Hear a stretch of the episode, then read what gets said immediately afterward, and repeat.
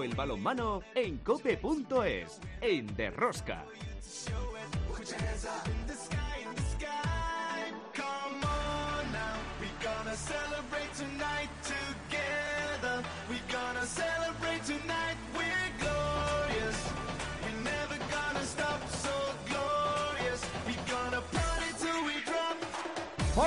Ya estamos en otra semana más con todos vosotros. ¿Qué tal estáis todos, amantes del balonmano, seguidores de Rosca? La Liga Sobal sigue dando sorpresas, sobre todo en la lucha por eludir el descenso y la promoción.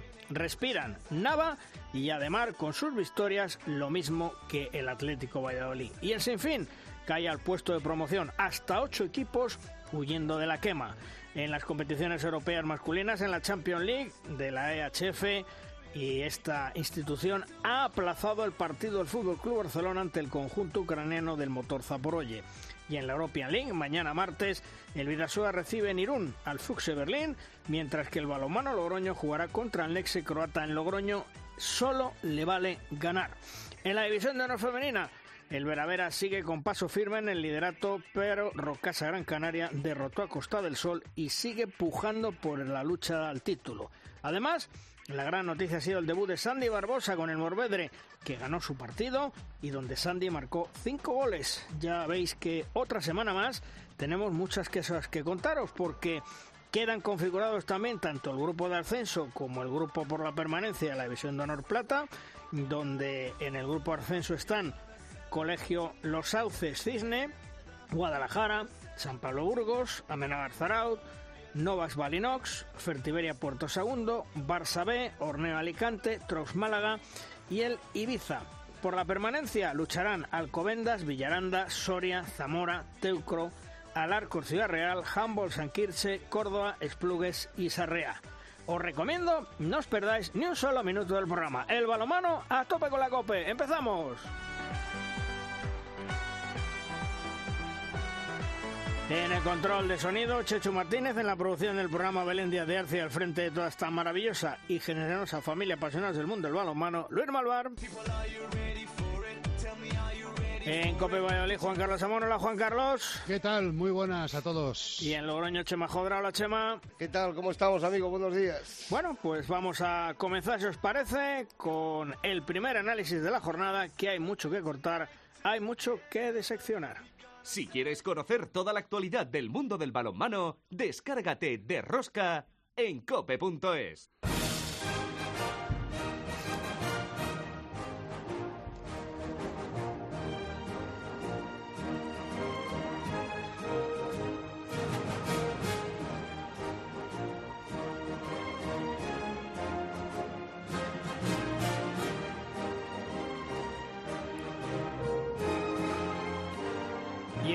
primera tertulia nos acompaña hoy Alfredo Domínguez de Alamadera. Ahora, Alfredo, ¿qué tal? Muy buenas.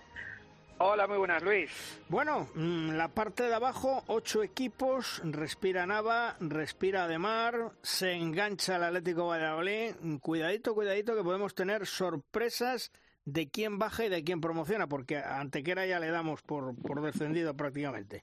Sí, por desgracia para el conjunto malagueño lo, lo tiene muy, muy, muy complicado por, porque encima no, no termina de levantar el vuelo. Y, y yo creo que has dado en la clave. Lo, los equipos de la comunidad de Castilla y León este fin de semana ah, se han puesto las pilas y de qué manera.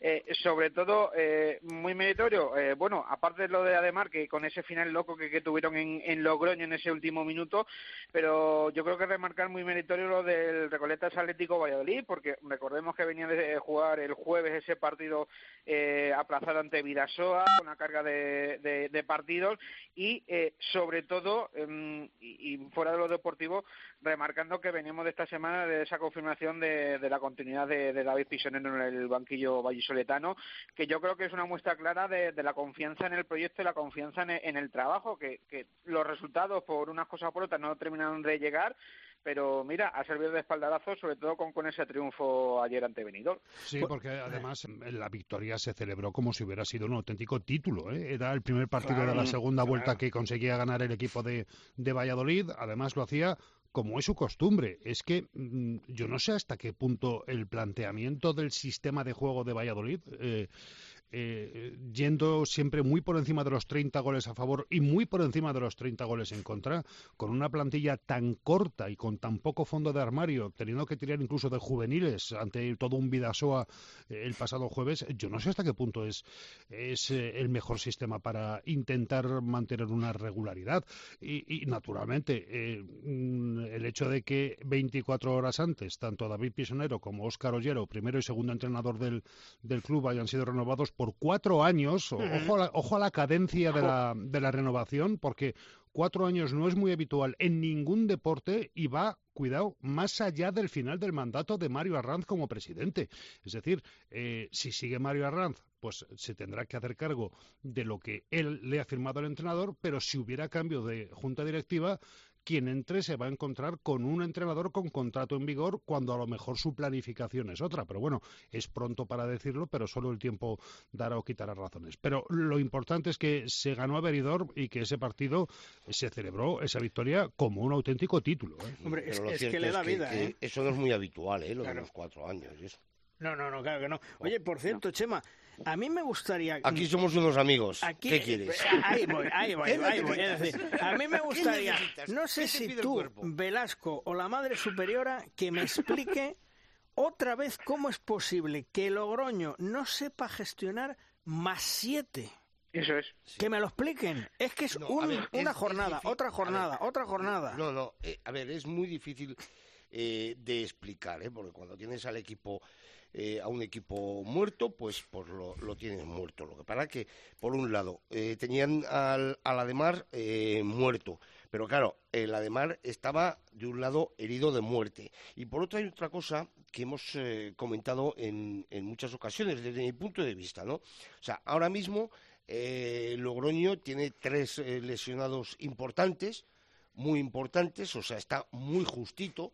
Nos hemos acostumbrado a Logroño estar arriba y hay que valorar lo que Logroño está haciendo, cambiando muchísimos jugadores con gente eh, muy joven y cuando tienes estas bajas y después cuando estás jugando en Europa, que para mí esa es, esa es, esa es la clave, o sea, es decir, estás con un equipo justo Exactamente. Y, y, estás jugando en Europa y lo hemos y lo hemos dicho en numerosísimas ocasiones, que está muy bien jugar en Europa, es eh, maravilloso, eh, las instituciones por jugar en Europa te, te, ponen un poquito de dinero más, algo pillas eh, y, y vale, y es necesario y hay que hacerlo, ¿no? Pero claro, para un equipo corto corto y encima después tienes el problema de las lesiones, pues jugar en Europa al final te termina lastrando y, mucho, mucho, muchísimo. Ojo, y esto sirve para Logroño, para, para Vidasoa, para, para, todos. ¿eh? Claro, esa, esa, es la variable, lo de jugar en, Europa, porque si te fijas, eh, todos los síntomas que has descrito son comunes en prácticamente 12, 14 plantillas de la, de la División de Norte, de la Liga Sobal, equipo cansado, equipo corto, equipo muerto. Eh, la variable es, es lo de, lo de Europa, que te genera genera un desgaste, no solo en, los 60 minutos de partido, sino en la ida, en la vuelta, eh, que los viajes no se hacen en charter, que hay que buscar muchas veces combinaciones absolutamente eh, dereznables para llegar a tu destino, que generalmente los equipos europeos no están en grandes ciudades con aeropuertos, sino que el, llegar a una ciudad, a un país, significa tener que aterrizar en una capital, pero luego a lo mejor tener que hacer 300, 400 kilómetros en autobús por carreteras infames. Bueno, pues todo eso desgasta y yo creo que la gran variable ahora mismo de la ecuación está en lo de la participación europea, no tengo ninguna duda. Eh, cuidadito con el puente genil que se mete en problemas. Además, es que yo veo la clasificación y, me hace gracia, Alfredo. Es decir, los factotum pensantes cerebros grises de Asobal, todos eludiendo el descenso. Además de León, Puente Genil, fin Curioso, ¿eh? Valladolid. Eh, y, y, alguno que pensaba que había cogido racha se ha venido abajo. Y no hablamos de Puente Genil sino del otro. Pero sí. eh, sobre todo con, con Puente Genil eh, el problema que, que por, lo que pude ver y mm. leer y hablar con gente de ese partido de, ante Huesca el viernes eh, es que un poco lo que comentamos de, de estos equipos el tema de al final el saber gestionar porque fue un partido muy igualado con muchas alternancias Huesca además que había tenido ciertas dudas también en el final de la primera vuelta parece que en esta segunda se está recuperando pues incluso a, los problemas de, de, COVID y de baja que, que, ha, que ha tenido, que hablasteis hace unas semanas con el propio Vasco. Eh, mm, yo creo que Huesca se está viniendo más y Puente Genil al final es un equipo que tiene una plantilla, tiene jugadores importantes, pero eh, es ciertamente algo irregular y yo creo que eso al final en una liga que está tan apretada y en la zona abajo eh, puede ser clave si, si no esos equipos no mantienen una regularidad para salir de ahí abajo. Y el Barcelona, yo insisto, mm, sigue sin carburar. Eh, Cuenca 26, Barcelona 29. El Barcelona ya no gana con tanta facilidad como antes y eso que tiene un plantillón, ¿eh? Eh, sí, y bueno, aquí, aunque mm, eh, mm, algunos puedan tirar de las cosas que hemos hablado hace un ratito de, Logroño o de Vidasoa en Europa, con el base no, no vale esa excusa. Eh, porque sí, eh, claro, claro, porque eh, Cuenca, y no hay que quitarle el punto ni mucho menos, Cuenca hizo un muy buen partido y yo creo que está empezando a carburar tras unas dudas que había tenido el conjunto de Luis Jiménez. Pero eh, el hecho de que mm, eh, todo, mm, cualquier equipo, casi cualquier equipo de Asobal, le, le mantenga esas dudas o le esté peleando hasta los últimos 10 minutos, pues bueno, eh, es un fiel reflejo de lo que hemos ido viendo durante todo el año, que obviamente la calidad de la plantilla ha bajado, obviamente eh, las circunstancias que han, están rodeando a toda la estructura del club han cambiado y, eso ha influido en, esa, en que esa diferencia se ha recortado con respecto al resto de equipos de la Liga Sacira Sobal.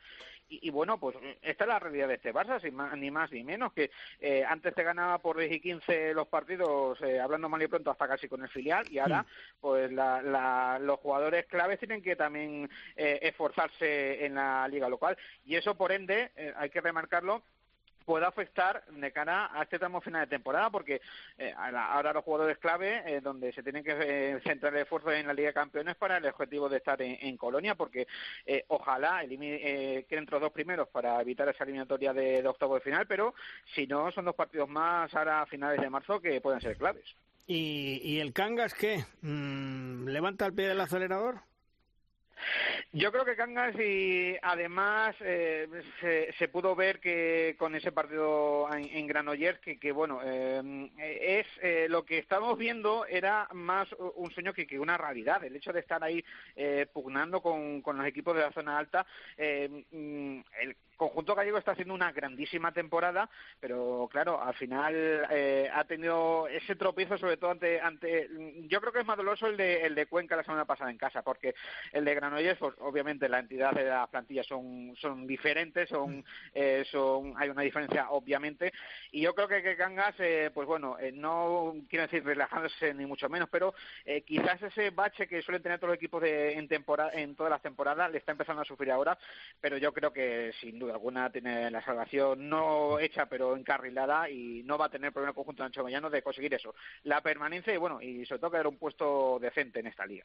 Y el que era un partido clave también de vida o muerte era el balonmano Nava sin fin, eh, los hombres de Zupo y Quisolán, a pesar de la lesión que tienen de su estrella, que se está notando un montón, eh, han conseguido dos puntos, yo diría que claves para coger aire, para coger eh, respiración y, meterse en esa zona templadita a pesar de que no se puede descuidar.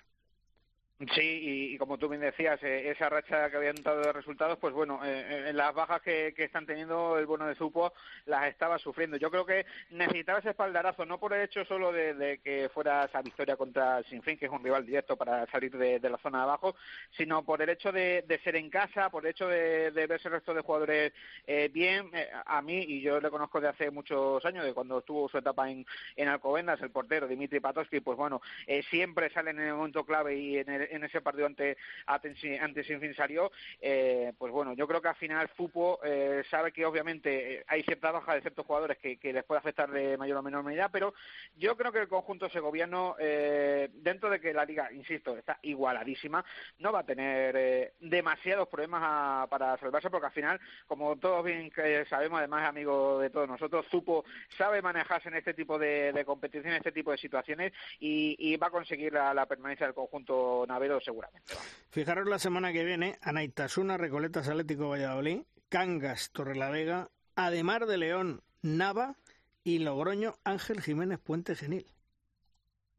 Ojo, ¿eh? Yo, yo tengo muchas ganas de, de ese Cangas La Vega, por lo que hablamos de cómo de cómo el conjunto gallego si pierde a lo mejor ya pueda tener problemas y además son dos entrenadores que se conocen muy bien, tanto Nacho Bayano como Alex Moza, que han coincidido aquí aquí en Madrid y, y pues, ese puede ser un partido clave, pero como tú bien dices, eh, eh, Puente Genil, lo siento Chema, a lo mejor con esas dudas que está teniendo Logroño puede puede rascar ahí y, y puede hacer que, que, esto se ponga cada vez más divertido, ¿eh?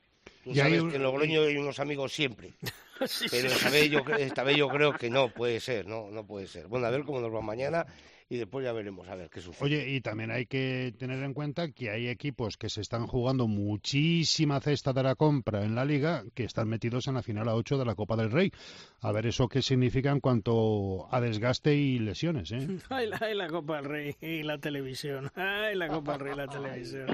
Ay, luego, luego, luego, luego contaré, Por- luego pero por fin me, me- me tengo me tengo que abonar a otro canal para, para verlo o con los mm, cinco que tengo, a lo mejor a dar en Disney Plus, entre Pocahontas y La Sirenita. Pues no lo sé, no lo sé, pero, pero veremos a ver qué pasa porque lío habemos, estoy convencido de ello, porque uno lo quiere para la federación, los otros lo quieren para lo suyo, pero veremos a ver qué pasa al final. veremos Bueno, pues eh, pero recordar que León y Puente Genil están en esa final a 8. Sí, a sí, ver lo que les significa de cara al desgaste y de cara a lesiones y a, y a tener que reservar a lo mejor jugadores, no sé si en la Copa para la Liga o en la Liga para la Copa. Hombre, yo te digo una cosa, mm, yo si fuera de esos equipos reservaría más para la liga que para la copa, ¿eh? porque la copa ya sabemos quién la va a ganar, ¿eh? está más claro que el agua, mm, pero la liga te juegas el descender. Fíjate, y lo comentaba antes, eh, desgraciadamente, grupo por la permanencia en División de Honor Plata masculina, ¿quién se le iba a decir? Villaranda, eh, Teucro, Teucro, Balonmano Alcobendas, es decir, mm, de los que han estado A- arriba, ¿eh? Alarcos. Alarcos mismamente. O sea, ya no están luchando por el ascenso, están luchando por la permanencia. Cuidadito, ¿eh? Sí, que sí, cuando sí. uno baja de categoría, mm, no todo el monte es orégano. ¿eh?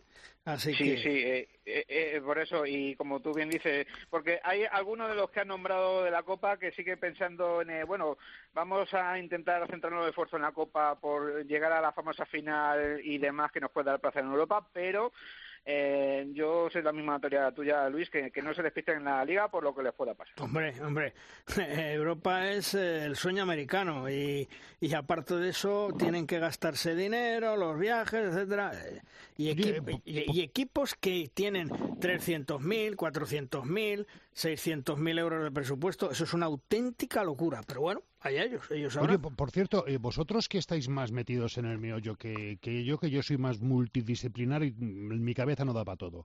Eh, ¿Qué criterio sigue la Liga Sports TV para elegir qué partidos da y qué partidos no da? Porque, por ejemplo, eh, Valladolid Benidorm no se pudo ver ni a través de la televisión local, bueno, sí, a través de la televisión local sí, afortunadamente, pero en la plataforma no se pudo ver, no fue elegido por la plataforma. Yo creía que cuando firmas un contrato es para dar cobertura a todos los partidos de la, de la categoría, a no ser que haya equipos que tengan unilateralmente cedido los derechos a un canal concreto, ¿no? Pues mira, yo te voy a decir por mi experiencia de dos años, eh, lo que el criterio desde mi punto de vista, por lo que pude ver, es donde mejor le caiga la unidad móvil.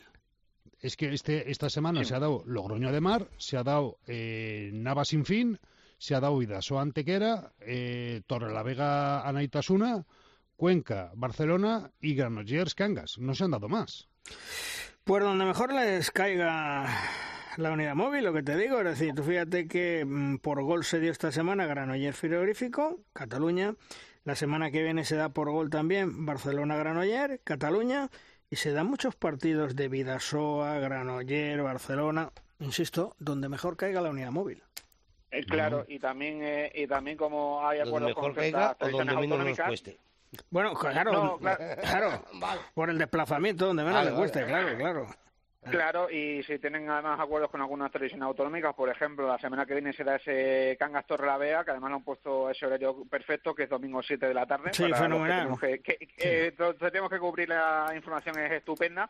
Eh, claro, eh, porque lo de la televisión gallega y así aprovechan, pero claro, o sea, si llega con ciertos acuerdos con ciertas autonómicas, pues también los dan, pero Eh, yo, yo sigo insistiendo que si se ha hecho un contrato, eh, un firmado un contrato, ¿por qué no se pueden ver los ocho partidos, aunque sea como hacen en Francia, de con un enlace a través de YouTube o lo que sea, o como se hace con el resto de categorías? Pero bueno, eh, mm, eh, no voy a entrar yo en esos contratos que, que no conozco todo, Ah, ah. todos los vericuetos. Alfredo, para empezar, a los clubes de Asobal les importa un pimiento. Lo único que quieren es cobrar el millón de euros y punto.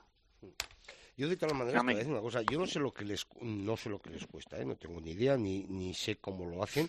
Hay en algunos sitios donde bueno pues deja un poquito que desear y hay en otros donde eh, se hace muy bien. Pero por ejemplo mira el, el baloncesto Mm. en la LED plata, ¿eh? o sea es decir que no te- que es eh, que es la cuarta división, ¿no? Me- la eh, vamos a ver, me, me estás hablando de otro deporte que está a años luz del balonmano. Sigue, sigue. Sí, pero bueno, no, a lo, a lo que te voy a decir, todos esos partidos, eh, se, los clubes, repito que no sé lo que, lo que les cuesta en pasta ni cómo es, ¿eh? los, se retransmiten todos en un canal de YouTube por streaming de la, de la propia federación. Me imagino que hay algunos que digo que, que, que, bueno, que oye, están con una cámara, pero con unos comentaristas que están bien, no, no hay repeticiones, no es, a ver, no es un, una Saneado, vamos. superproducción, ¿no? Sí. Pero, pero te quiero decir que, que joder, que, que yo por lo menos algunos de los que de los que he visto, la verdad es que muy, pero que muy bien, ¿eh? repito, que no sé lo que les cuesta, ¿eh? No, no, no tengo idea de lo que cuánto se puede cuantificar en dinero eso, no creo que sea, sea mucho, ¿eh? pero incluso también en la eh, eh, división, de, o sea, en la primera división femenina, Mm. que hay unos partidos que los da mm, Teledeporte, Mm. creo que es un, uno o dos partidos a la semana, los da Teledeporte, y el resto sigue estando también por, por ese mismo canal. Bueno, cada, cada liga tiene, tiene su propio canal, ¿no? Dentro de, de la Federación Española. Y, y no sé, y repito que no sé lo que les cuesta, ¿eh? pero la verdad es que muy digno y, y, y bastante bien. Chema, lo que no puede ser, no puede ser y además Sí, es ah. imposible, ¿vale? Y Ah, no, volvemos, y volvemos a, lo que se- a lo que hemos hablado muchos días. Sí, sí, el dinero es importante, pero hay que tener dirigentes con cabeza, porque como decía el bueno de John Benjamin Tosha, que desgraciadamente bueno pues está con el COVID ingresado y desde aquí le, le mandamos un fuerte abrazo, van como pollos sin cabeza. ¿Mm? ¿Vale? Bueno, Alfredo, nos hablamos otro día. Gracias por estar con nosotros. Un abrazo. Un abrazo, amigo. Hasta la próxima. Hasta luego. Hasta luego.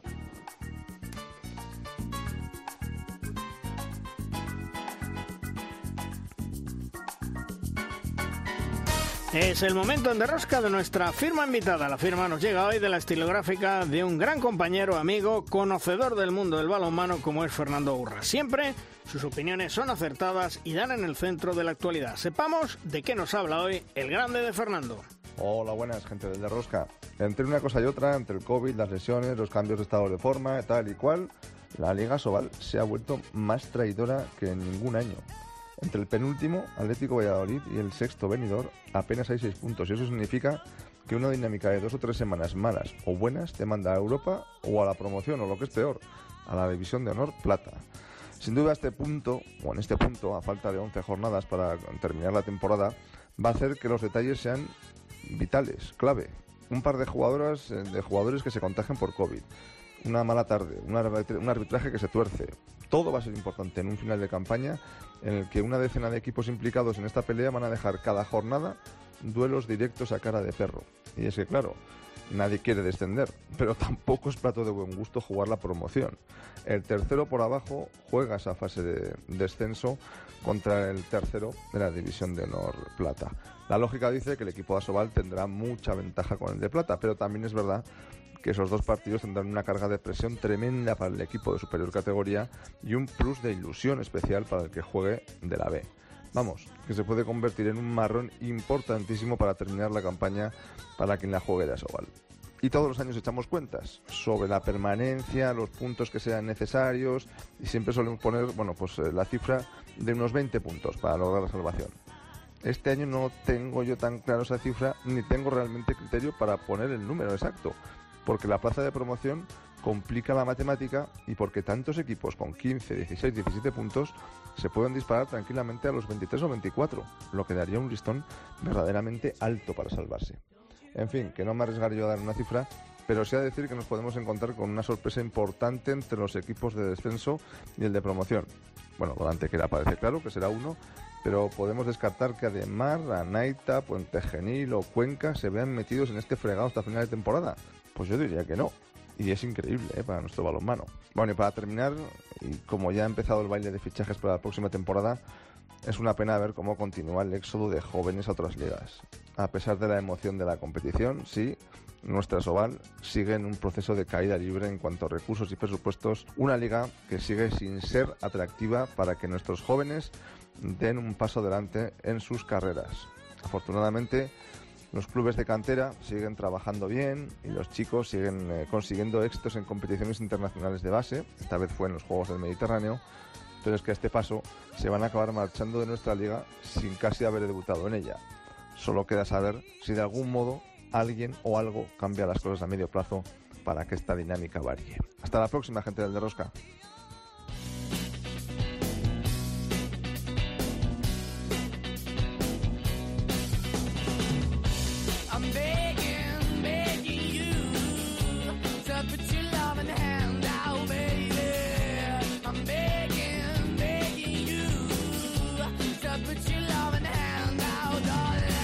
El Atlético Valladolid está en puesto de descenso de la Liga Sobal. Una temporada muy dura para el conjunto vallisoletano y ver a un histórico en esos puestos extraña y causa sensación. Su técnico, David Pisonero, busca soluciones para salir de abajo, pero de momento se suman puntos poco a poco. La confianza de la directiva en Pisonero es plena, acaba de renovar por cuatro años. Hola David, ¿qué tal? Muy buenas.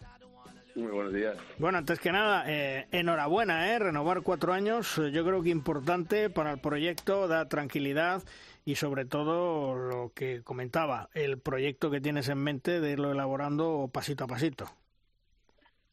Sí, es verdad que suena suena largo, ¿no? Un contrato de cuatro años es verdad que no, no, no está ahora mismo al día, pero pero bueno, es verdad que, mira, nosotros no somos de proyectos, somos de los que pensamos que los proyectos tenemos que ser nosotros, nuestros activos, ¿no? Y en ese sentido creo que hay que apostar tanto el club como yo por, por, por, los chicos jóvenes que tenemos, bueno, por la idea que tenemos en mente. En ese sentido, desarrollarla necesitaba tiempo y, encantado de poder llegar juntos a esto, ¿no? Hmm. Menuda temporada eh, que me imagino estás sufriendo, que lleváis. ¿Qué le está pasando al equipo este año? Bueno, yo creo que son varios factores. El primero, eh, el año pasado creo que fue un equipo que, que, que jugó muy buen balonmano, estuvimos muy, muy arriba en momentos de la tabla bueno, hemos perdido a cuatro piezas para nosotros fundamentales, cinco sumando la portería, ¿no? Eh, creo que en ese sentido se han ido cinco jugadores hechos que desarrollaban un juego magnífico, que ya tenían totalmente eh, el, esquema de juego de Valladolid metido, ¿no? Y, era bastante sencillo jugar con ellos. Todo eso se ha perdido, hay que empezar de cero. Sabíamos que iba a ser una, una liga muy complicada y a todo esto, pues bueno, las lesiones han sido bastante, pues un, factor muy importante durante todo el año, ¿no? Si a esto le sumas los parones de COVID, pues se ha convertido un poco en una media locura, pero es cierto que, bueno, con todo y con eso el equipo sigue enganchado, ¿no? Que es la mejor de las noticias. Eh, yo sé que los entrenadores normalmente no os quejáis, pero mm, ¿has podido formar con esas bajas un equipo que tú querías con garantías para poder mantenerte en la Liga Sobal o es lo que había? Bueno, cuando fichas siete jugadores eres consciente de que lo primero tienes que construir de cero. Eh, lo segundo, mm, por supuesto, que no vas a acertar con todo, faltaría más, ¿no? Y lo tercero y más importante es hasta dónde puedes llegar, cuáles son tus opciones y realmente eh, cuáles son tus verdaderas opciones de mercado, ¿no? Y en ese sentido, pues claro que tenemos un presupuesto limitado y claro que no son los jugadores que a mí me gustaría, ¿no? Pero pero, pero muy contento con los jugadores que he traído, mucho, porque mm. creo que son jugadores que a corto plazo están teniendo problemas de adaptación, están teniendo problemas eh, un poco en el esquema de juego, pero, pero estoy seguro que el trabajo les va a sacar hacia adelante y van a ser muy buenos jugadores y van a triunfar también individualmente.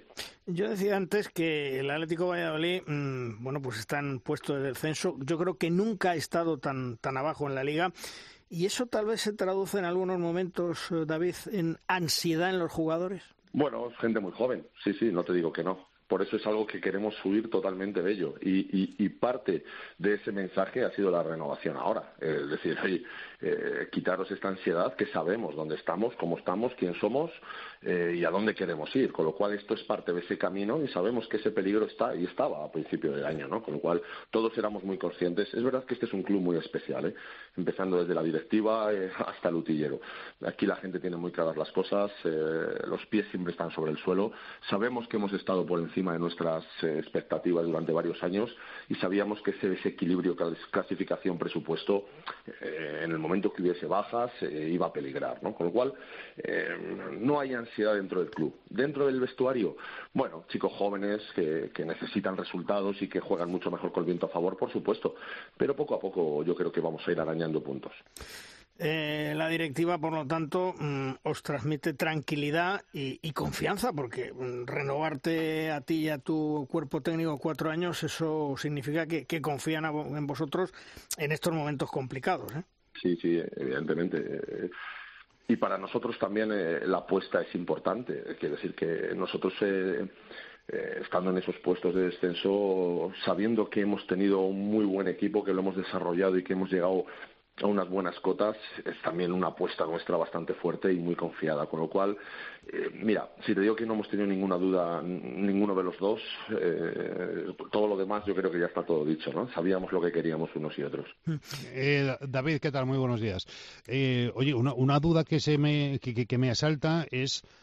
si no me equivoco, el contrato va más allá del mandato actual de Mario Arranz.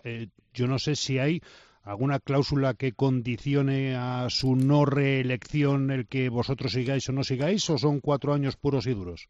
Bueno, el contrato son cuatro años. Eh, pero bueno, eh, tú sabes mi comentario cómo ha sido. Este es un club muy especial y creo que si en algún momento alguien no quisiera que yo estuviese aquí o cambiase las circunstancias, tardaríamos cinco minutos en llegar a un acuerdo sin ningún problema. Eh, yo creo que en ese sentido el club deposita la confianza en, este caso en nosotros y, vamos a intentar hacer un muy buen proyecto desde el inicio juntos y crecerlo. Eh, quiero pensar, estoy seguro, ¿no? y hablo bastante con él, que la intención de Mario es, estar, es seguir apoyando. Creo que la, labor que están haciendo es magnífica y no tendría que haber ningún problema para que eso no fuese así, ¿no? Pero bueno, eh, ya te digo que si hubiese algún cambio por el camino, vamos, eh, creo que parte de, la afinidad de ese contrato es, es muy emocional, ¿no? Con lo cual no habría ningún problema. Oye, y yo que te me, me, precio de conocerte un poquito, un poquito, eh, a, mí me gustaría, eh, porque estoy convencido de ello, mm, de que confirmaras una sospecha que yo tengo, y es que tú eh, en la preparación de la temporada prácticamente contemplas todos los escenarios posibles. es decir, que ahora mismo seas penúltimo de la clasificación con 14 puntos, yo estoy convencido que en alguno de tus cálculos estaba, porque tú contemplas, insisto, todas las posibilidades que se pueden que se pueden dar. Eh, ¿Cuántos, eh, ¿Cuántas posibilidades hay ahora mismo de que el Atlético Valladolid sea capaz de salir de esta situación? Yo sé que tú vas a decir que muchas y que absolutamente todas, pero eh, viendo el ritmo de los demás, cómo está de mar, los equipos que hay ahí abajo, que no son equipos que precisamente sepan navegar en este tipo de aguas, ¿eso te hace ser más optimista el saber que tú en tus previsiones quizá pudieras tener esta situación ya contemplada? Bueno, sí, sabes eh, que evidentemente nuestro objetivo y el discurso siempre ha sido eh, la permanencia. Y esto otros años ha sonado un poco a protección, ¿no? Ha sonado a, a, ponerse venda, ¿no? Antes de la herida. Pero nosotros sabemos cómo está la Soval. La Soval es verdad que que, bueno, dentro de sus posibilidades, dentro del éxodo de jugadores que va viendo, eh, yo creo que eh, los, equipos están invirtiendo y están teniendo muy buenas plantillas y sabemos lo que podía pasar. Evidentemente, nosotros corríamos peligro este año y éramos muy conscientes, seguimos corriéndolo y, bueno, eh, la mejor de las noticias es que esto depende de nosotros. Quiero decir que nosotros aquí tenemos ahora cinco partidos en casa muy importantes. Vale, teníamos seis, hemos conseguido pasar el primero. Tenemos que ser capaces de ganar esos cinco partidos y con esos cinco partidos las posibilidades de, quedarnos, eh, bueno, pues aumentan. Eh, pero no deja de ser cierto que nosotros estamos en una situación muy delicada. Estamos enganchados ahí, si ves la clasificación, estamos a cuatro puntos del sexto, eso también es verdad, o del, séptimo, perdón, pero eh, las posibilidades de descenso también están y pues son reales, por supuesto. Parte de esa implicación de esa renovación es un poco también ese mensaje, ¿no? Eh, bueno, pase lo que pase, nosotros eh, queremos seguir vinculados a esto y queremos ser parte de ese proyecto y seguiríamos aprendiendo en La Plata con este equipo, ¿no? Que yo creo que es eh, algo que puede pasar, ojalá no, las posibilidades están, ojalá no sean tantas como pensamos todos, pero realmente yo veo al equipo ahora mismo eh, mucho más junto. Es verdad que hemos recuperado lesionados, estamos entrenando mucho mejor. Los dos últimos partidos no tienen nada que ver con lo que hemos visto del equipo y eso hace estar a todos mucho más optimistas y ilusionados. Oye, y no, hay, no hay manera, David, de que vayáis a un partido de, marcador corto, de veintipico, veintipico, siempre treinta y tantos, treinta y tantos, muchas veces rozando más los cuarenta que los treinta. Eh, eso os conviene, eh, David. Bueno, eh, mira, defensivamente el equipo parece que no, ¿no? De estos guarismos, evidentemente no, pero es verdad que el ritmo frenético que metemos al partido, esto hace que, los, que el marcador se vaya, ¿no? A más de 30, 32, 34 goles. Eh, en este sentido, sí nos beneficia muchas veces. Goles sencillos, rápidos de transición, eh, trabaja en nuestros extremos, equipo joven, no, tiene demasiado esfuerzo físico, con lo cual para nosotros esto es muy beneficioso. Eh, ahora es verdad que hay partidos en los que bueno, la experiencia de los otros equipos eh, hace que para nosotros sea muchísimo más difícil correr la transición y no es sencillo manejar el partido. David, eh, ¿la afición en Valladolid qué os dice? Bueno, la afición en Valladolid es esa, ese tipo de afición que, que querrías siempre para tu equipo, ¿no? Siempre está, no te falla nunca, un momento en el que lo necesitas siempre adelante y, joder, lo que hemos visto muchas veces las estadísticas de de afluencia y creo que son de las mejores junto con León, siempre están ahí, ¿no? Así que te vuelvo a, reiterar un poquito el comentario, ¿no? Es mm. verdad que este club es un poco distinto, ¿sabes? Y es muy, muy distinto desde la afición. Eh, siempre han estado Valladolid. La afición de Valladolid es muy conocedora de este deporte, saben, entienden, no solo son forofos, y eso hace que todos valoren la situación en la que estamos y lo que consigue este equipo con lo que tenemos, ¿no? Igual es muy cómodo jugar en esta pista y cada vez que, tenemos que saltar a Canzales les, sentimos ahí, ¿no? Eso es muy importante. Eh, me dicen que tu presidente comenta que no bajáis ni en broma. sí, hombre, claro. Eh, es que ese mensaje es el que él, mira, el que él tiene que vender y el que él vende pero también te garantizo que es el que él cree. O sea, que, que, en ese sentido no hay nadie más convencido que él de las posibilidades del equipo de mantenernos, ¿no? Y por supuesto que todos pensamos así. Interiormente en el vestuario sabemos, creemos que somos muy capaces de poder quedarnos con una temporada tan complicada como esta y poder sacar adelante. Faltaría más. Oye, la Liga Sobal, eh, a pesar de la igualdad de muchos equipos, ¿la ves que crece o la marcha de muchos jugadores al extranjero con la mano en el corazón va devaluándose eh, cada, año, año año. Mira, es cierto que el hecho de jugadores es grande y cada vez más jóvenes. Eh, eso es verdad. Vemos como jugadores de esta liga, ¿no? que son jóvenes y carismáticos, se van marchando a ligas más potentes. Es cierto que no podemos competir económicamente con ellos, pero es verdad que esta liga yo creo que dentro de nuestras posibilidades tiene una magnífica gestión por parte de todos los clubes todos los clubes saben maximizar absolutamente todo lo que tienen para sacar el máximo de jugadores que a priori no podrían darlo. Con lo cual, yo creo que tenemos una autogestión dentro que, que, es muy envidiada por todos, porque al final no dejan de salir jugadores. Que tú coges equipos como Cangas, eh, con, con, entrenadores, con conocedores de las categorías inferiores, Torrelavega, que saben manejar esos niños, que no dejan de ser niños, y hacerlos jugadores con 22, 23 años, y esto no deja de pasar, ¿no? Al final crecen como palomitas. Todos los años salen cuatro o cinco jugadores fuera, jugadores de mucha calidad y que se van a equipos punteros. Con lo cual, eh, bueno, es cierto que los clubes no pasamos por nuestro mejor momento, es cierto que vamos creciendo muy poco a poco, es cierto que los jugadores se van, pero también es verdad que tenemos una capacidad de autogestión y de generar jugadores muy por encima de la, del nivel mundial, ¿no? Con lo cual, nadie puede decir que el balonmano español no es de los balonmanos punteros, esto es cierto, y en los clubes, eh, con todo lo que tenemos, estamos compitiendo también a nivel internacional, a nivel de club de una manera solvente, con lo cual eh, yo soy muy, muy optimista con este deporte y con la capacidad que tenemos de poder eh, autosuperarnos cada año. Pero, eh, ¿sabes cuál puede ser el pero, David? que estos jugadores jóvenes, como tú dices, de gran calidad se van al extranjero. Allí eh, de alguna forma, y el otro día nos lo explicaba Tony García, al cual eh, le conoces, eh, allí son un número más en el equipo, mientras que si se quedan aquí, vosotros, los entrenadores, la escuela española, que sois lo mejor del mundo, los formáis, los guiáis, los hacéis crecer, os preocupáis por ellos y, y permíteme la expresión, los mimáis porque sabéis que son un diamante en bruto que hay que pulir. Totalmente de acuerdo, estoy de acuerdo y es verdad que hay casos en los que yo creo que hay jugadores que salen y no están todavía en su proceso de maduración total. Eso es cierto. Y salen jóvenes, salen eh, ya no solo jóvenes y madurados eh, deportivamente, eh, sino maduros a nivel intelectual para poder afrontar una situación como la que van. Y muchas veces no es sencillo. Pero eh, también es verdad que hay muchísimo jugador que sale en el momento perfecto y acaba jugando en grandísimos clubes y por grandísimas ligas, ¿no? Eh, bueno, equivocaciones hay todos los años y es verdad que muchas veces yo veo y lo veo en mis jugadores, no veo salir a mis jugadores y he visto salir jugadores como Aver Sergio y le he visto salir al Barcelona, le he visto salir totalmente maduro, ¿no? Y hay otros casos en los que no, no ha pasado así.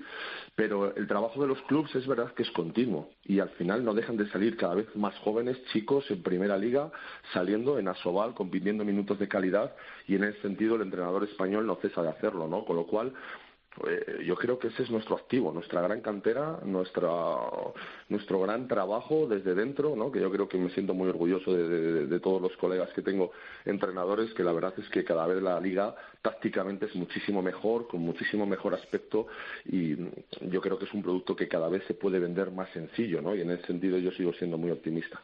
Oye, eh, déjame que le metan un fregado, Luis. Eh, Por favor. Hay un, hay, un, hay un chaval en el Atlético Valladolid que a lo mejor te suena de algo, se apellido Pisonero, eh, viene de las categorías inferiores, ha estado jugando bueno pues con, la selección de Castilla y León, con la selección absoluta, y puede dar el salto, ¿no? En un par de años, o a lo mejor llega el Chamberí y dice, me quiero llevar al tal Pisonero del Atlético Valladolid para que juegue, para que juegue aquí. Eh, como entrenador, ¿qué le dirías? Y como padre, ¿qué le dirías? Pues mira, prácticamente lo mismo, porque es lo que les digo a todos los chicos que llegan a una situación como esa, ¿no? Porque al final tenemos una, una relación importante donde ellos me llegan a preguntar, ¿no? Yo siempre les digo lo mismo. Eh, ¿Estás maduro? ¿Estás en momento de salir? Creo que sí, ¿no? En ese sentido les doy mi opinión y soy totalmente sincero porque creo que hay que ser honrado con ellos y cuando llegan a ese momento hay que facilitarles una salida si ellos desean. Pero lo primero que les pido es busca un entrenador. No busques un club, no busques dinero, busca un entrenador busca a alguien que te haga mejorar, busca un club donde puedas dar un paso más en tu formación, algo que yo evidentemente ya no le podría dar, compitiendo en la liga en la que estamos y en el club en el que estamos, nosotros tenemos nuestras limitaciones y si un jugador siempre pienso que si un jugador está por encima del nivel del equipo debe dar un paso hacia adelante y yo creo que es muy honrado dárselo y ofrecérselo, ¿no? Y en ese sentido haría igual con él, pero lo buscaría un entrenador, un entrenador que le haga mejorar, que le haga mejor jugador y que le ofrezca ese paso, pero con unas condiciones muy específicas. David, ver equipos abajo como Valladolid, Ademar, Puente Genil, ¿qué significa? Significa que la liga está haciendo las cosas muy bien. Es un poco lo que te comentaba. Eh, tú ves equipos ahora mismo eh, en la clasificación, como puede ser Cangas, como puede ser Nava, como puede ser Torrelavega, eh, Anaitasuna, equipos eh, que son capaces de competir con Huesca, con Jademar, con Puente Genil, equipos con muchísimo mayor presupuesto, eh, hablándolos de tú a tú y superándolos en la clasificación. Eh, ver una liga en la que desde el sexto puesto al quince hay cuatro puntos, eso quiere decir mucho del trabajo que se está haciendo dentro del equipo, ¿no? La parte mala de esto es que nosotros eh, para poder salir también de aquí tenemos que mirar de tú a tú a de mar, ¿no? Algo que para nosotros no es nada sencillo, ¿no? Es la, peor de las noticias es ver los compañeros de viaje que tenemos allá abajo, por supuesto. Pues nada, que mucha suerte, que las cuentas te salgan, que esos partidos que piensas en casa, que todavía te quedan cinco, sean importantes para que el Atlético Valladolid pueda mantener, eh, mantenerse en la Liga Sobal y mantener la categoría. David, gracias por atendernos como siempre. Un abrazo, hasta otro día. Muchas gracias, un saludo.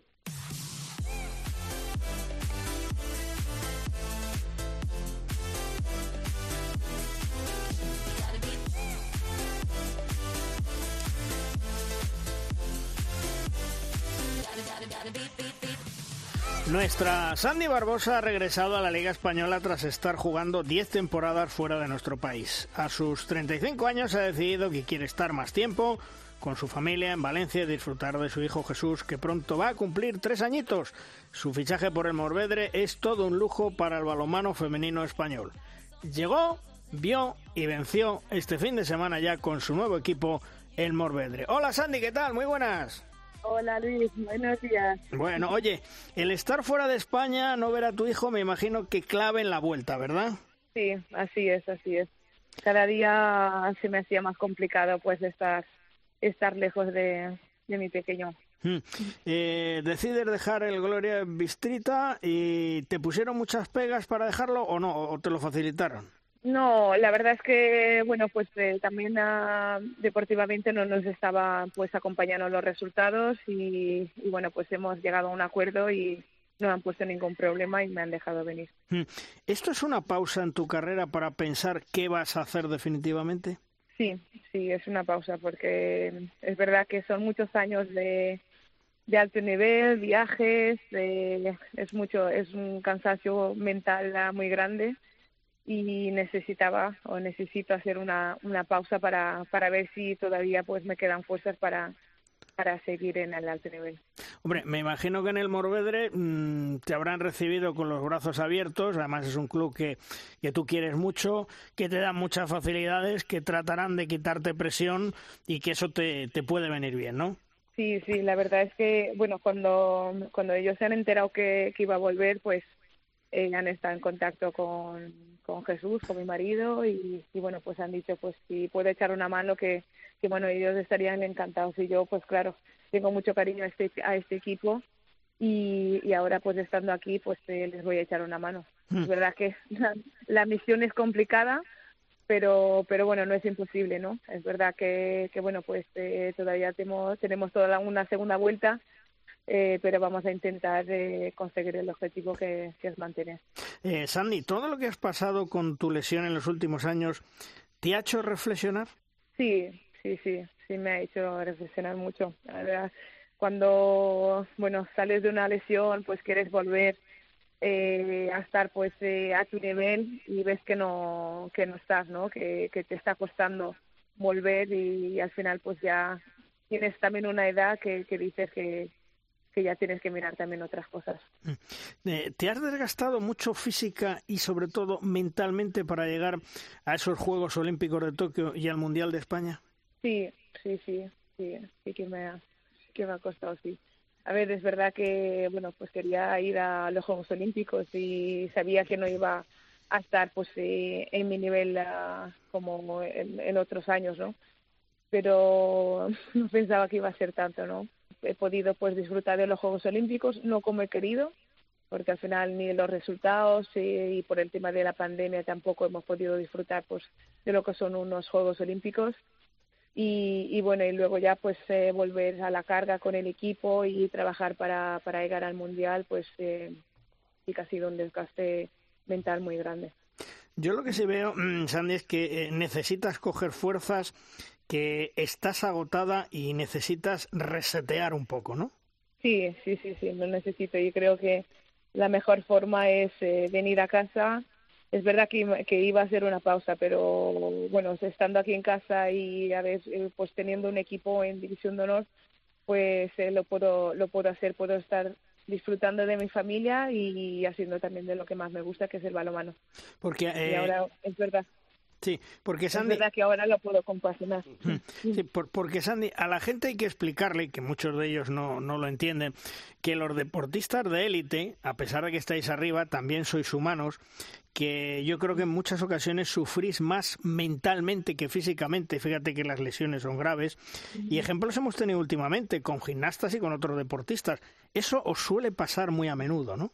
Sí, lo que pasa es que es, verdad que la gente pues no da no da tanta importancia no a eso, pero el, el desgaste mental es, es muy grande y mucha gente pues no lo entiende, ¿no? Porque es que solo ve pues la parte del, deportista y quieren que el deportista esté estemos dando el 100%, pero ya no es solo físico, es mental también que, que desgasta los viajes, el, el estrés, la, la presión, al final pues se junta todo, ¿no? y eso también pues a nosotros eh, nos pasa factura. Eso te iba a decir, la presión y todo el entorno del día a día eh, inclusive os puede llevar eh, o ha llevado a algunos deportistas a, la depresión. Mm, ¿Te has sentido muy agobiada en, algún momento, insisto, con la lesión, con querer llegar a los Juegos, con disfrutar, con el Mundial de España? ¿Te has sentido agobiada? No, no, no exactamente, ¿no? Es verdad que tenía un objetivo y es verdad que físicamente pues no he llegado pues a estar al 100%. Pero es verdad que ahora estos últimos tiempos ya es el desgaste de estar lejos de la familia, eh, pues eh, al final pues deportivamente también pues eh, las cosas no están yendo como tú quieres. Al final te planteas muchas cosas ya de, de a lo mejor pues volver a casa, estar cerca de los tuyos, coger fuerzas y, seguir para adelante. Hmm. estás en el Morvedre, pero has tenido ofertas de otros, de otros equipos en España para jugar, ¿no? Sí, sí, sí. Cuando, bueno, pues eh, se han enterado, pues eh, me han llamado varios equipos, no solo de aquí de España, pero también equipos también de Champions. Pero yo creo que es el momento, creo que nosotros deportistas tenemos que decir eh, hasta aquí, porque si no, pues al final, pues eh, nos va a pasar factura, ¿no? Y yo creo que es el momento de hacer una pausa, a lo mejor, pues eh, cogeré fuerzas y, seguiré, o si no, pues mira, pues ya creo que podemos decir que hasta aquí he llegado porque, bueno, creo que he dado mucho, el balonmano también me ha dado mucho y, y bueno, pues eh, si es el momento de parar, pues ya hay que parar, pero pero bueno, esta pausa creo que me va a venir muy, muy bien. Eh, si decides terminar tu carrera, Sandy, mm, ¿te queda algo por conseguir? ¿Te irías satisfecha?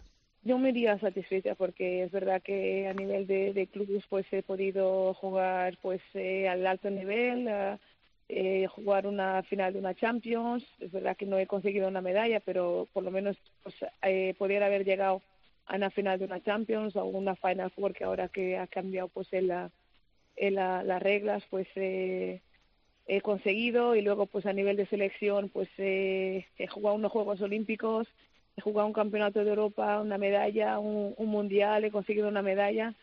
Creo que pues para un deportista pues eh, esto es eh, algo muy bueno. Y sí es verdad que si termina ahora pues eh, no no voy a echar a lo mejor en falta nada porque creo que he conseguido pues bastante eh, Sandy, ¿qué tal? Un saludo desde Valladolid y bienvenida a casa de nuevo. Eh, te, das cuenta, te das cuenta de que mm, te has convertido en un importantísimo activo del balonmano femenino español durante todos estos años y ahora lo haces en la Liga Guerrera Ciberdrola, que solamente tu presencia pues va a hacer que cuando Morvedre visite cualquier cancha, pues a lo mejor se vendan 150 o 200 entradas más de las que se venden regularmente en todos los pabellones. Eh, ¿Te sientes un poquito también eso, un, un activo eh, que potencia un poquito una liga que está en pleno desarrollo? Sí, sí, yo creo que, que bueno, que, que todas las deportistas, bueno, si tenemos la oportunidad de terminar, pues, eh, o jugar los últimos años en nuestra carrera deportiva en nuestro país, pues sería, pues, eh, la guinda en el pastel, ¿no? Porque al final hemos estado muchos años fuera y volver a casa, poder disfrutar de los nuestros, de que, pues, la afición, pues, eh, nos siga un poco, pues, para nosotras es algo pues eh, muy bonito. Y es verdad que ahora... Sí, sí, perdona, que te he cortado sin querer. Que digo que, que para mí pues es verdad que ahora todo el mundo pues está hablando de que mi vuelta pues están pues siento que, que la gente pues está muy contenta no de poder eh, disfrutar de, de mi balomano pues aquí aquí tan cerca no en España Mm. Eh, teníamos hace unas semanas a Antonio García y nos decía que, oye, que esto se va notando, ¿no? Que los golpes que antes tardaban 24 minutos en dejar de doler ahora tardan 24 horas. Eh, ¿Te pasa a ti lo mismo? sí, sí. Sin duda, sin duda alguna. Eh, Sandy, por lo que estamos hablando, mm, en función de la decisión que tomes, eh, marcharte otra vez fuera de España, casi casi descartado, ¿no? Necesitas estar al lado de tu marido y de tu hijo ahora mismo eh, ir fuera no, no está en mis planes. Ahora mismo quiero disfrutar de mi familia y, y bueno, pues eh, ya que estoy aquí eh, jugando en casa, pues eh, echar una mano a, al balonmano Morvedre que lo necesitan y, y bueno, esto también pues eh, creo que me va a dar pues un poco más de fuerza de, para poder seguir eh, jugando. Pero ¿dónde va a ir, Luis, si aquí ya tenemos marcada en rojo la fecha del 19 de abril, que es cuando visita Morvedre Huerta del Rey? ¿Dónde, dónde va a ir? Hombre, ¿Dónde mejor no va a ir? Eh? Efectivamente, efectivamente. Oye, Sandy, eh, tu hijo Jesús, pequeñito, va a cumplir tres añitos. Algún balón ya le has dado, ¿no? Porque con un padre y una madre como vosotros, eh, balón de balonmano, por lo menos que lo haya cogido en la mano, lo ha tenido que coger. Sí, sí, sí, lo ha cogido y le estoy diciendo que juega con la zurda. que es lo más cotizado, ¿eh? sí, sí, bueno, la verdad es que a mi hijo le gusta mucho, mucho el deporte es verdad que cada vez que ve pues el deporte en la tele, pues ya dice que es su madre que está en la tele. Claro, claro, claro, claro. Y, va aprendiendo y va viendo. Y, insisto, con un papá y una mamá tan importantes en el mundo del balonmano, eh, que empieza desde pequeño es importante y sobre todo, ¿por qué él es diestro, es zurdo mm, en su vida habitual? No, creo que es diestro, pero bueno le voy a enseñar, aunque sea a lo mejor pues puede ser ambidiestro, no se sabe. de momento apunta, apunta que es diestro solo. bueno, pues nada, enseñarle que sea ambidiestro, que es, que es lo bueno que juegue con las dos manos y que eso está muy, muy cotizado. Ya para ir terminando, Sandy, mm, ¿cómo ves el tema del Morvedre? ¿Estáis convencidos que se puede salvar a pesar de las dificultades?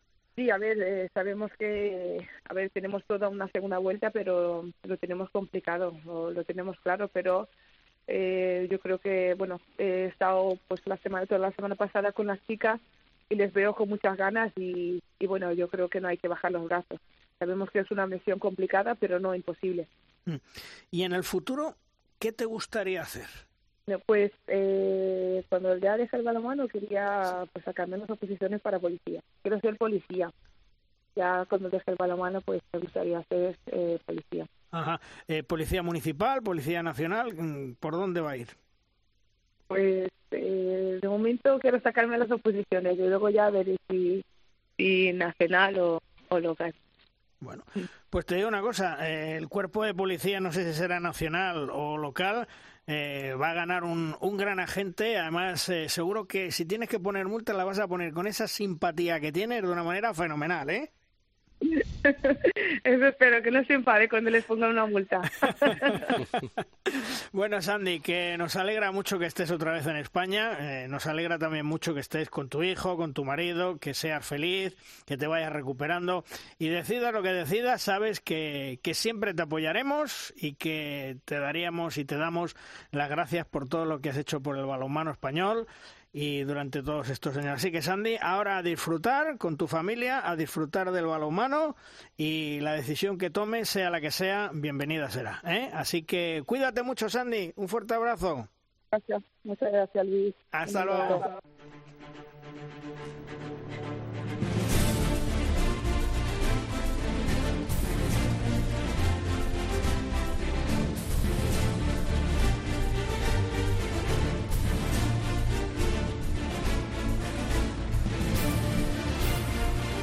De Rosca llega nuestro tiempo de debate.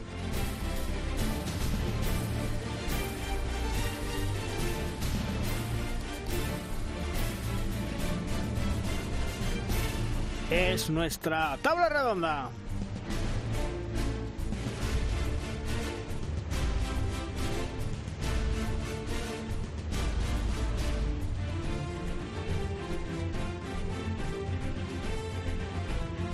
Hoy en nuestra tabla redonda contamos con dos grandes periodistas, dos grandes compañeros, compañeros.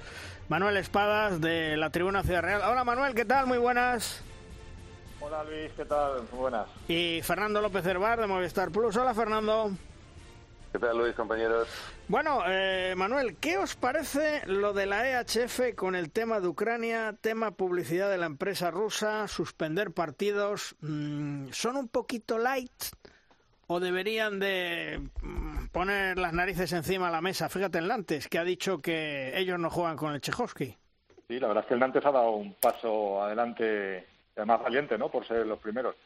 Yo creo, yo, yo lo comentaba aquí con algunos compañeros, incluso antes de que empezara el movimiento, digámoslo así, deportivo. Yo creo que eh, es fundamental y creo que es una herramienta muy, muy útil y de mucha presión que, que las, eh, las medidas que se tomen para presionar a, Rusia y a Putin para que pare este desmarre de guerra eh, el deporte tiene que ser fundamental, porque es, digámoslo así, es la que, el, que va a ejercer una presión interna para que si hay alguna conciencia por allí que, pueda entender todo esto, pues eh, lo, asuma y, y, no sé, pues intente, intente que todo esto pare.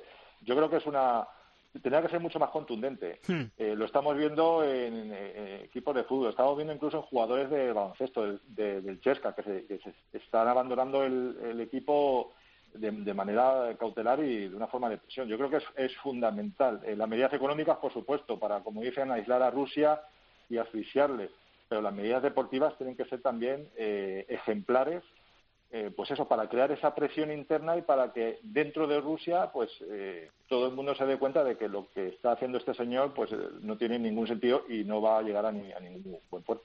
Porque Fernando, la EHF, la Federación Europea, debería ser un poquito más contundente. Fíjate que ha habido tenistas rusos que inclusive han protestado, lo que estaba diciendo ahora mismo Manuel, jugadores del Chesca de, de baloncesto que se van, es decir, mm, la Federación Europea de Balonmano europea de balonmano, insisto, y recalco, debería de dar un pasito más adelante. ¿eh?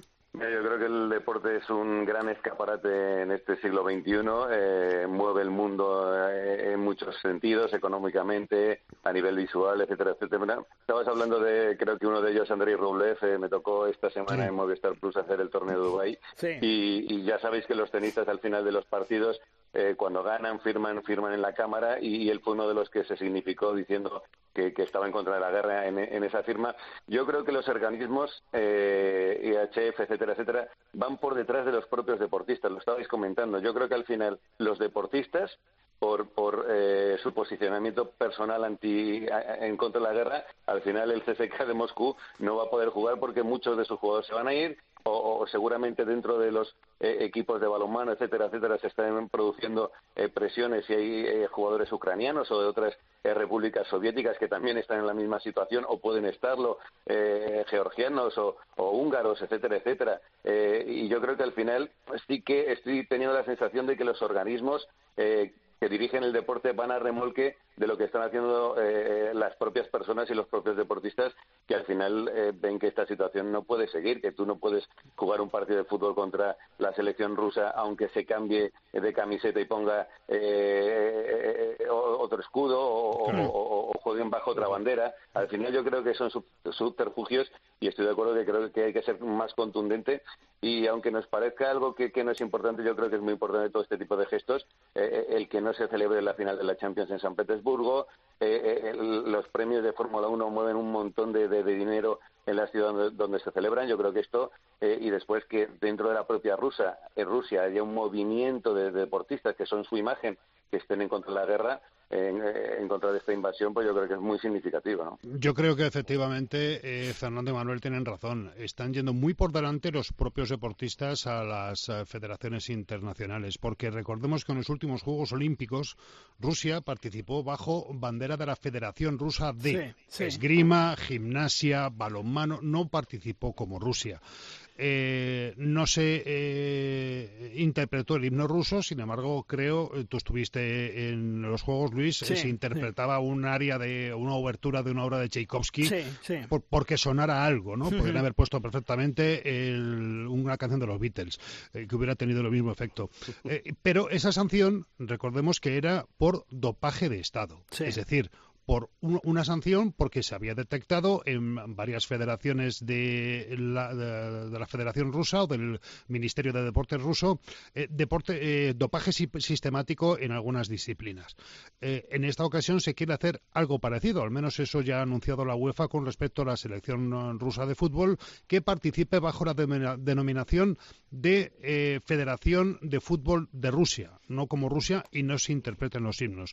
A mí me parece no sé si decir grave, descabalado o una auténtica gilipollez, con perdón de la palabra, establecer las mismas sanciones para un dopaje que para una invasión de un territorio eh, Me parece una mm, tomadura de pelo particularmente. Lo de no participar en Eurovisión, lo de llevarse la final de Copa de, la Champions en San Petersburgo, lo de la interrupción del circuito del eh, Gran Premio de Fórmula 1, eh, yo creo que son medidas muy eh, de cara a la opinión pública, pero completamente laxas. Eh, es decir, a mí particularmente lo que me parecería más eh, responsable es decir, hasta que no paréis, los rusos internacionalmente no hacen deporte. Si lo queréis hacer dentro de vuestras fronteras, lo hacéis. Y eh, con respecto a los jugadores del Chesca, eh, a mí me gustaría conocer realmente cuáles son las razones, cuántos se están yendo para garantizar la seguridad propia de sus familias, que es muy lícito, y cuáles realmente lo están haciendo para protestar por la invasión rusa. De todas maneras, Juan Carlos, te voy a decir una cosa, hay momentos en la vida en que, en que hay que mojarse. O sea, es decir, mm, te puede ir bien o puedes hacer muchas cosas. Eh, bueno, pues a ver, si nado y guardo la ropa. Pero hay momentos en la vida en que hay que mojarse y a mí me parece que este es uno en los que hay que mojarse. O sea, lo siento del alma y hay que dar un paso al frente y mojarse y decir las cosas. Claro, pero ¿qué, ha cambiado? Es decir, eh, Dinamarca gana la, la Eurocopa del 92 porque echan a Yugoslavia echan a Yugoslavia por un conflicto bélico interno. Eh, directamente no participan. No le dejan participar bajo eh, en la denominación de Unión de Repúblicas Independientes de la antigua Yugoslavia, que a lo mejor hubiera sido la decisión que se hubiera tomado ahora, que el buenismo está tan de moda y en el que hay que ser políticamente correcto para todo y en el que no dejar que alguien haga algo parece discriminación. No, vamos a ver. Rusia ha invadido un territorio soberano. Rusia tiene que ser apartada taxativamente de todas las competiciones internacionales. Si quieren competir, que compitan entre ellos. No, no, yo estoy totalmente de acuerdo. claro. No, se trata de se trata de hacer presión. Sí, sí. Claro, de, hacer presión y que, y, que, y que sirva de algo. Y la única forma de hacer presión es impedir que los deportistas rusos eh, realicen su, su profesión.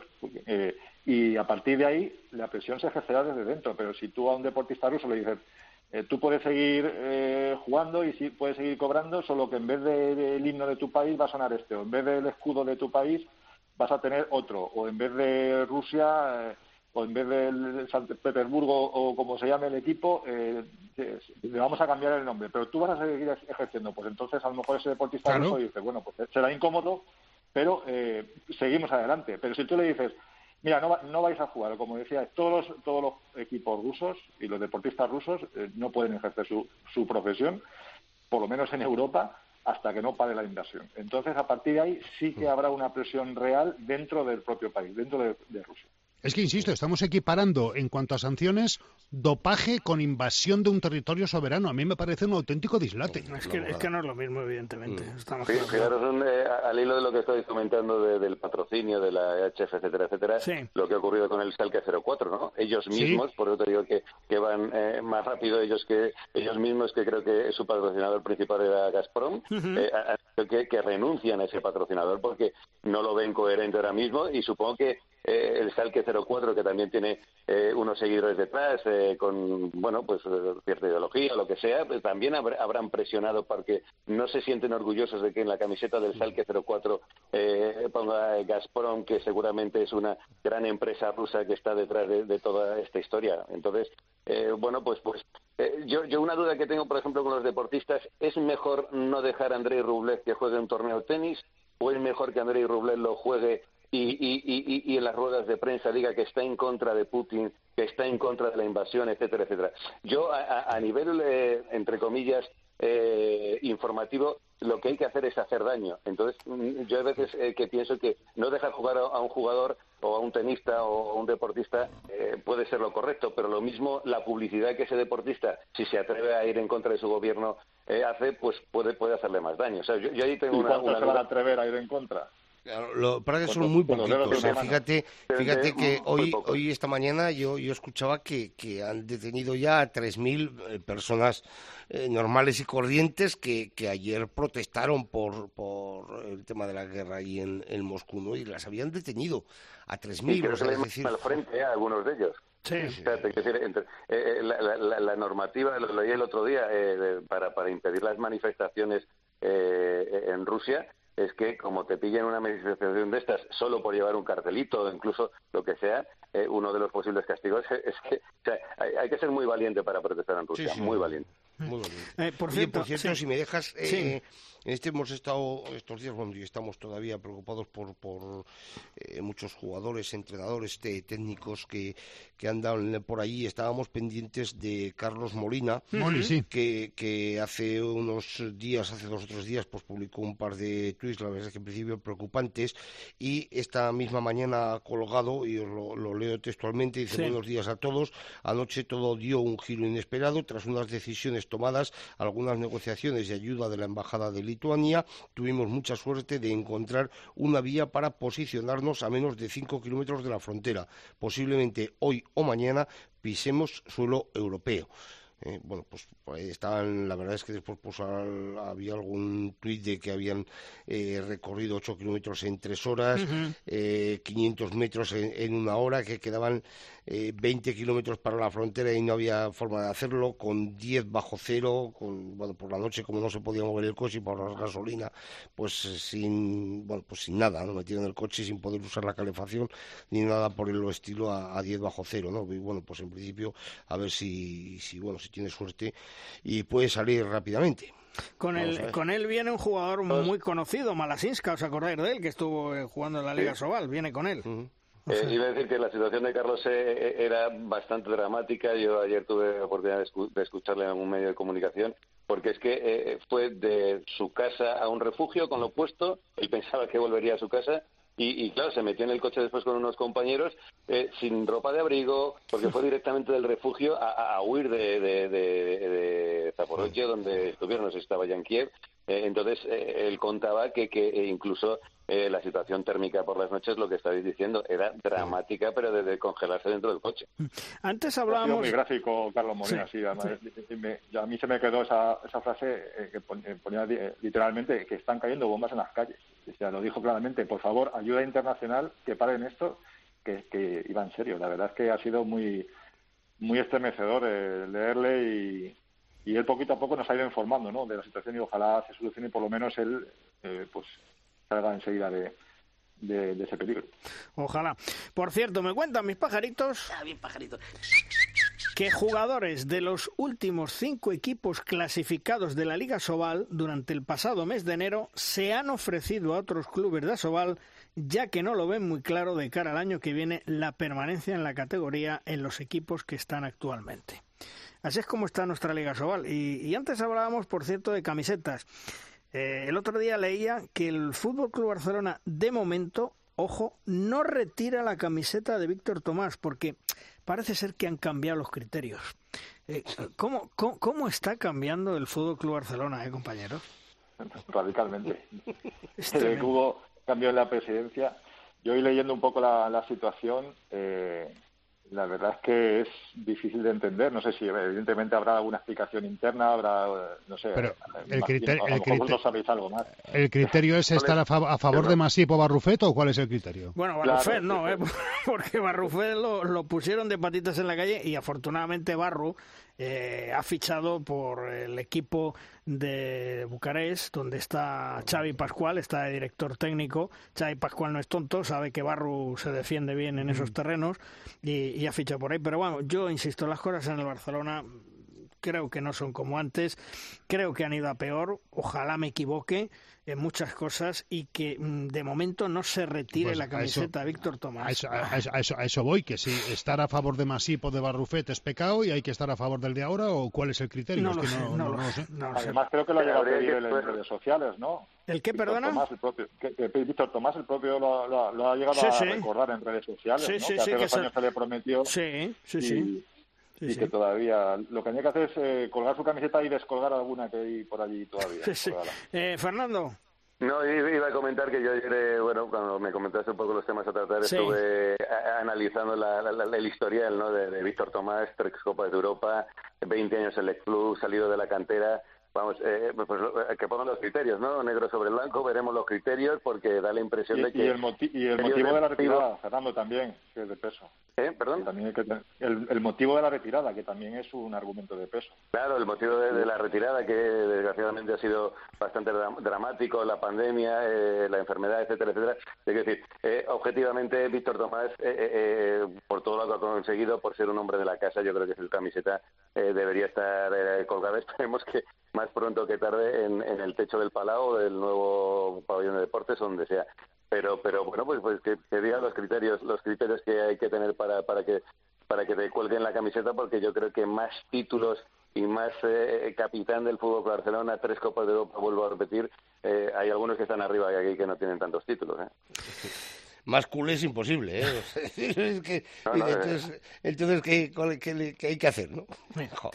Y además es un ejemplo, es un, es un tipo que, jamás ha tenido una, una voz más alta que otra y que ha sido un, pues es un, ejemplo de deportista en la pista y fuera de ella. Yo os puedo decir que, por suerte, y vosotros que, que la habéis tratado, tanto Fernando eh, como Manuel, cuando iba a jugar contra la Ciudad Real, eh, también lo, ha visto Chema Jodra con mm. el balomano Logroño cuando iba a disputar ahí, y Juan Carlos Amón en Valladolid. Es, eh, yo tengo un trato excelente y le quiero un montón. Creo que es, fíjate lo que te voy a decir, mejor persona que jugador, que ya es decir, ¿eh? Que ya es decir, como persona es excelente y como jugador ha sido impresionante. Sí, habitualmente además era... comentarista en televisión, ¿eh? También, ¿eh? Sí, Víctor, era el que, hombre, cuando venía a pabellones relativamente modestos, como era Huerta, Huerta del Rey, pues eh, siempre el departamento de comunicación del Barça te subía a sala de prensa un, un jugador, ¿no? Y hmm. curiosamente, prácticamente el 90% de las ocasiones en las que tuvo un Valladolid fue él el que acudió. Yo, estoy de acuerdo con lo de persona, además era de los típicos jugadores que, que, que sabía que este deporte necesitaba de, gente como él, de, de, pues eso, iba a pabellones más pequeños, más modestos, estaba firmando autógrafos a los chavales, ningún problema con la prensa. Eh, es de esos, eh, de esos deportistas que, aparte de ser buen jugador en el 40 por 20, después sabían que su trabajo iba más allá, sobre todo teniendo la imagen de un gran club con el Fútbol, eh, Fútbol Club Barcelona. También pues está, colgada, está colgada la camiseta de Iñaki Urdangarín y no la de Víctor Tomás. Ya, vale, eso, lo, eso lo resume absolutamente todo. En fin, también me dicen mis pajaritos. Ah, bien pajaritos que se rumorea que la Copa Sobal, que no interesa a nadie, vamos a reconocerlo. Pero, no, se ha jugado ya. No, no, no. Y se ha desplazado a las fechas 4 y 5 de junio, puede ser en Zaragoza, y según van comentando los dirigentes de Asobal, les puede dejar un buen dinero. Veremos, veremos a ver cómo queda el tema. Y por cierto, mm, hablando de organización, en los próximos 10 días habrá que resolver ya el tema de la televisión durante la Copa del Rey que se va a celebrar en Antequera. Lío habemos, tal y como os vengo contando hace semanas. Insisto, llegaron a un principio de acuerdo en el cual los cuartos de final, dos partidos los daba Teledeporte, dos partidos lo daba la Liga Sport. Semifinales, una semifinal la daba Teledeporte, otra semifinal la daba la Liga Sport. La final, la federación dijo, Chatín, es mía, va por Teledeporte. Asobal, no, hombre, no, esa es para mí. Veremos a ver cómo queda el tema, ¿eh? insisto. A mí no me mandan, ¿no? Entonces confirmamos. No, no, Martínez, desgraciadamente, Fernando, a ti no te mandan. Si no... Es para irme de vacaciones, te quiero decir, que estaba yo ahí tenso, no sabía si me iban a mandar o no, ya me has tranquilizado. Sí, sí, sí, pues desgraciadamente creo que no. Y, veremos a ver cómo, cómo acaba el tema. Oye, y en la Copa European Cup, mm, Vidasoa ya clasificado para octavo de final. ¿Y el Logroño qué, Chema? ¿Qué pasa? Eh, pues depende, de, tenemos que hacer algún regalo al Nex este. Ah, sí, sí, pero hay que ganar. bueno, a ver, seguimos dependiendo de nosotros mismos, que, es, eh, que es lo importante. Y no lo sé, yo quiero pensar eh, que a pesar de todos los problemas que tiene este equipo, si hay algo que ha dejado claro, a pesar de, de bueno, pues de lo que le pudo pasar el, el sábado, ir ganando de siete y terminar eh, perdiendo qué fuerte, qué fuerte. Que, compite hasta el final. Lo que pasa que, claro, que es que al margen de lo que hemos comentado al principio, pues eh, claro, está esa falta de, de, de 20 segundos. Si tienes un lanzamiento de 7 metros y vas y lo fallas, es que ya, ¿qué más me puede salir? Peor, ¿no? Pero bueno, pues vamos a ver lo que lo que sucede. Ahora, eso sí que tengo claro, este equipo va a competir hasta, hasta el final y está dando la cara en todos y cada uno de los momentos. Luego el resultado pues es el que salgan en cada partido, pero da la cara y yo estoy seguro que mañana la va a dar. Pues a ver si hay suerte y mañana vence, vence al Nexe el balonmano Logroño. Y ya para ir terminando, ¿sabéis que el Barcelona quiere para la próxima temporada tener un equipo femenino en la élite del balonmano español, es decir, en la división de honor femenina? Sí, pero para eso tendré que absorber eh, a otro equipo o, creo o que va a ser, una plaza, ¿no? Creo que va a ser, se rumorea, ya digo que se rumorea, está sin confirmar, que puede ser el San. Eso es lo que se está rumoreando. Lo que pasa es que el Sarquinse también puede descender, ¿no? Porque Claro. está ahora mismo en el decimosegundo puesto. ¿Y lo, y lo mantendría en San Quirze del Vallés o se lo llevaría a Barcelona? Pues no lo sé, no lo sé. Eso no, no, no han dado más datos, pero que el Barcelona a nivel femenino quiere tener un equipo de élite y nosotros, eh, con todos mis respetos aquí en Madrid, mm, mirando al tendido, mm, ni el Atlético de Madrid da un paso, mm, el Real Madrid ya para qué vamos a hablar, pero esa sería la gran gestión, la gran gestión de Asobal, la gran gestión de la Federación Española de Balonmano y la gran gestión de un Consejo Superior de Deportes. Eso es lo que tienen que hacer. Y no, eh, es que- y, y- y no es que centrarse en, en, en los cromi- en los cromitos, que se creen que, que con los cromitos van a salir de pobres. Claro, pero algunos los lo dejan la pasta, ¿eh? Sí.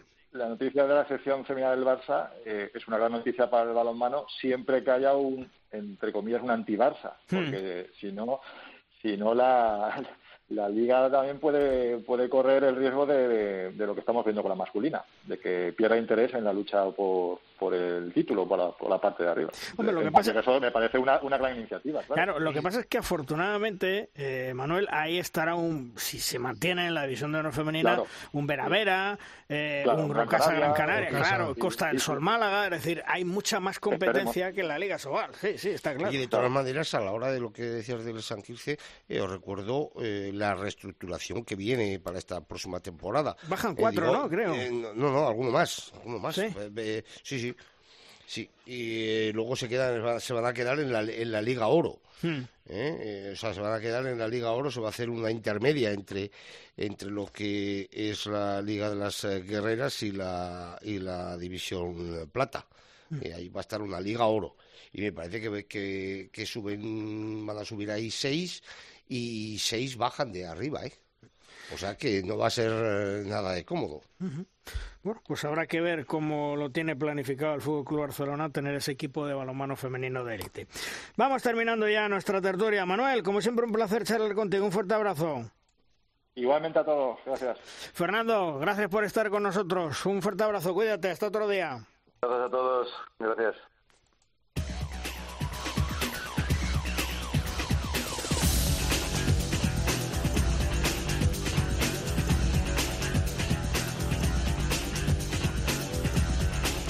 Vamos terminando programa, vamos terminando edición con el maestro, con Tomás Guas y sus 7 metros. ¡Lanza, Tomás! Marbar Rosquitos, como dice nuestro ídolo Luis Marbar, el deporte superado por la política y las cuestiones geopolíticas, ¿verdad? Una vez más. Tras una primera declaración poco convincente, la EHF ha decidido dar a los clubes y jugadores total libertad para exhibir o no la marca rusa Nord Stream 2 en los pabellones y las camisetas. Esto se relaciona con la presencia de dicha empresa rusa en los tableros de publicidad LED, pegatina en el suelo de los pabellones y la insignia en la manga de los jugadores de los equipos durante los partidos de la Champions League masculina. Además, la EHF ha decidido suspender todos los partidos que se tenían que disputar en los próximos días con el conjunto de Ucrania Zaporzoye. El balonmano también empieza a poner las cosas en su sitio, aunque sea de manera light.